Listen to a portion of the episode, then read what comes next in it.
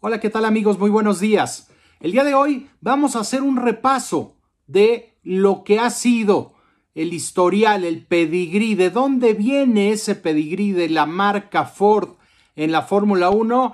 Bueno, quédense en este video que sin duda alguna vamos a ofrecer datos interesantes. Ford ha anunciado una asociación entre eh, Red Bull Racing y ellos que ha sido presentado en un prestigioso escenario en la ciudad de Nueva York. Este fin de semana se han reverdecido viejos laureles de eh, la compañía norteamericana y bueno, pues es una noticia muy muy buena porque a partir de 2026 Ford regresa de manera oficial al Campeonato del Mundo de Fórmula 1. 13 campeonatos del mundo de pilotos tiene en su haber Ford y 10 campeonatos del mundo de constructores. Estos números por sí mismos serían ya eh, muy llamativos para cualquier marca en su regreso a la Fórmula 1. Pero bueno, vamos a adentrarnos. ¿Cómo comenzó esta historia? ¿Cómo, ¿Cómo podemos hablar y abordar los éxitos de Ford en la Fórmula 1? Bueno, tenemos que comenzar por mencionar otros dos nombres que hicieron historia, crearon una historia de éxitos con la marca del óvalo, como se le conoce a Ford. Y estamos hablando nada más ni nada menos de Cosworth, la criatura fundada por Mike Costin y Kate Duckworth en el año 1958. Las relaciones de Cosworth con Ford siempre fueron muy muy buenas. Tanto así que Ford financió proyectos eh, de Cosworth y luego puso eh, su propio nombre asociado con Cosworth. El primer, la primera gran decisión de Ford a nivel técnico pues resultó ser un punto que marcó una era en la Fórmula 1 y los puso en lo más alto durante algunas décadas.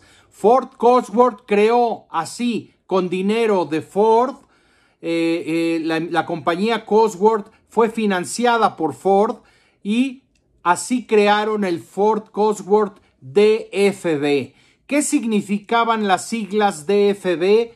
Que quiere decir doble cuatro válvulas. Fue un motor que eh, debutó de la mano de Colin Chapman, el creador y el fundador de la, mítica escudería Lotus. En 1966, Cosworth fabricó el DFB fusionando dos motores FVA de cuatro cilindros en un solo V8. De aquí que su uso en la Fórmula 1, eh, bueno, pues haya generado el nacimiento de la leyenda del Ford Cosworth DFB.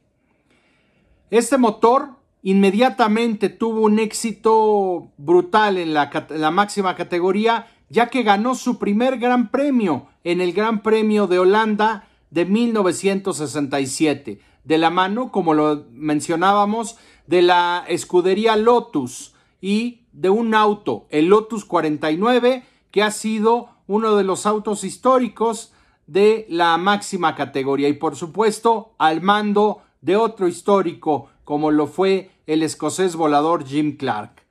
A partir de la siguiente temporada, 1968, este motor estuvo a disposición, estuvo disponible para todas las escuderías que quisieran, que tuvieran interés en comprarlo. Y de esta manera los resultados lo dicen todo. 155 victorias siguieron en los siguientes años y décadas para este motor.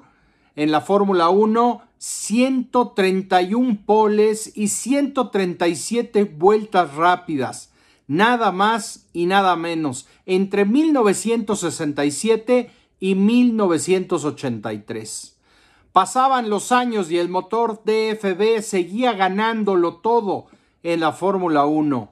Eh, por supuesto, hubo versiones variadas que, compitieron en la Fórmula 1 el único que logró ganar con este motor en su versión DFY en Detroit fue aquel piloto italiano Michele Alboreto a los mandos de su Tyrrell en la temporada 1983. A partir de 1987, Ford Cosworth creó una versión de este motor denominada DFZ, que era normalmente aspirado y que se usó en la Fórmula 1 entre 1987 y 1992. Recordemos que a partir de la temporada de 1989 hizo su aparición en la Fórmula 1 los motores normalmente aspirados por reglamento. Hasta la temporada 1988 se usaron motores turbo cargados. Eh, por supuesto, eran los, eh, los motores exitosos hasta 1988. Normalmente fueron usados por equipos muy pequeños, estos motores Ford Cosworth, por equipos que no tenían grandes aspiraciones y no realmente no tuvieron eh, mayor trascendencia y y mayores resultados en la Fórmula 1 en esos años. Pero esto fue cambiando porque Ford eh, impulsó, por supuesto, a la escudería Benetton en, la, en, en los años 88-89 y recordemos que en esas temporadas de 1990 y 91, Nelson Piquet ganó carreras para ellos en este Benetton Ford, pero también vino 1991, llegó Michael Schumacher a Benetton y ganó en el Gran Premio de em, Bélgica 1992. Ayrton Senna en 1993 ganó cinco grandes premios con aquel McLaren Ford de una manera extraordinaria contra aquel todopoderoso Williams de Alan Prost y em, Damon Hill. Pero en 1994 hizo su aparición el CETEC R, que fue la última unidad de potencia, el, último motor que le dio eh, victorias y por supuesto un título mundial a el constructor norteamericano. 1994 es recordado principalmente por las dos trágicas, eh, digamos, pérdidas que tuvo el automovilismo y la máxima categoría con Ronald Ratzenberger y Ayrton Senna da Silva, ocurridas en aquel infame primero de mayo de 1994, la de Ayrton, y un día antes, la de el austriaco Ronald Ratzenberger pero sin duda alguna también será recordado porque ese año 1994 fue el primero de los siete títulos mundiales conquistados por Michael Schumacher.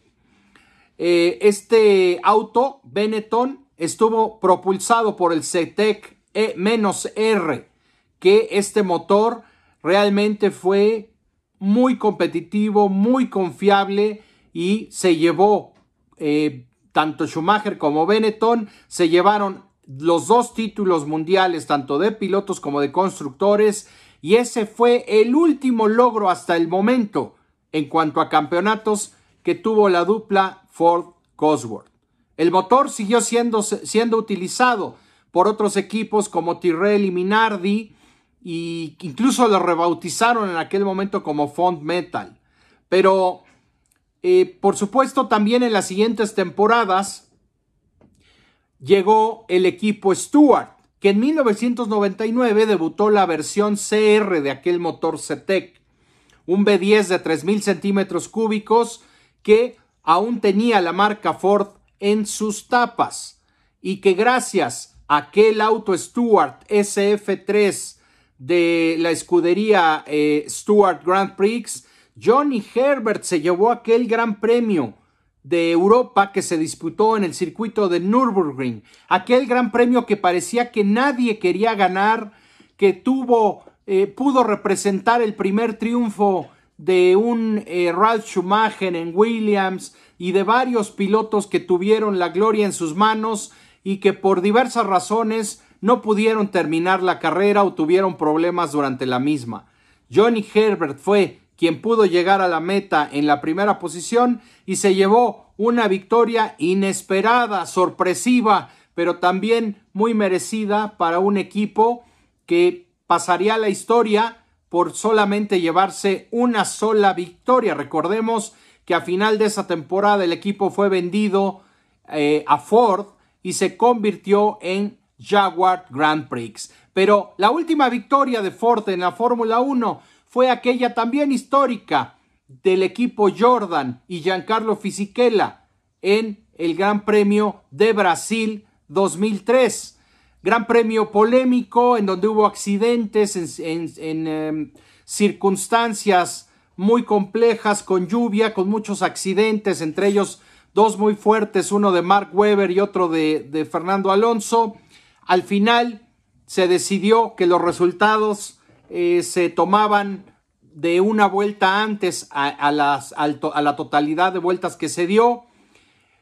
En la última vuelta fue adelantado Giancarlo Fisichella por Kimi Raikkonen, quien en teoría se había llevado la victoria, pero bueno, cuando ya se hicieron, se hizo todo el recuento de las situaciones, se aclaró el tema del cronometraje, se decidió que en realidad la victoria pertenecía por reglamento a Giancarlo Fisichella, se tomaron los resultados de la última vuelta en que todos cruzaron eh, la meta, por esa razón Giancarlo Fisichella obtuvo esta primera victoria en la Fórmula 1 a los mandos de aquel Jordan. Y que bueno, esto fue la última victoria del equipo Jordan en la Fórmula 1 y eh, marcaba ya una era en donde iba en franca decadencia el equipo de Eddie Jordan. A partir del, del año 2000, el equipo Stewart se convertía en, en Jaguar Racing y por supuesto estaba totalmente bajo el control de la compañía norteamericana, de Ford. Y por primera vez en su historia, el fabricante estadounidense se implicaba directamente en la Fórmula 1 con un equipo oficial. Nicky Lauda era uno de los eh, directivos de este equipo y bueno, con el paso del tiempo los resultados no llegaron, fue una inversión alta. Pasaron pilotos como Eddie Irvine, como Pedro de la Rosa, en fin, hubo varios pilotos que pasaron por ahí, el mismo Justin Wilson, eh, y no, no tuvieron realmente éxito. Johnny Herbert en su primera temporada también estuvo ahí. No tuvieron resultados y pronto Ford perdió la paciencia. A finales de la temporada 2004, Red Bull buscaba entrar a la Fórmula 1 y compró, compró el equipo eh, Jaguar y bueno, pues este, este gran equipo que es hoy Red Bull Racing, en su momento comenzó habiendo comprado el equipo Jaguar que le pertenecía a Ford y curiosamente el último periplo, la, última etapa de Ford en la Fórmula 1 significó eh, pues venderle el equipo a Red Bull, equipo con el que van a regresar a la Fórmula 1 a partir de la temporada 2020. 26. Así que veremos, veremos si, esta sociedad le da los resultados a Red Bull que están buscando y si Ford puede regresar.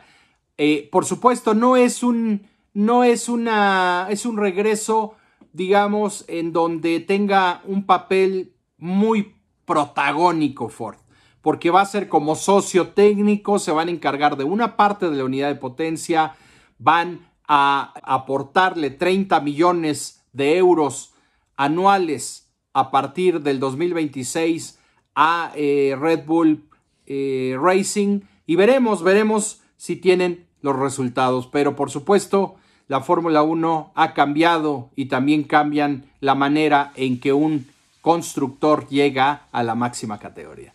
Espero les haya parecido interesante esta historia, amigos. Si les gustó este video, por favor denle click, suscríbanse al canal si es que no lo han hecho ya. Y por supuesto, déjenme saber qué piensan, cuáles son sus expectativas con la nueva sociedad Red Bull Ford a partir de 2026.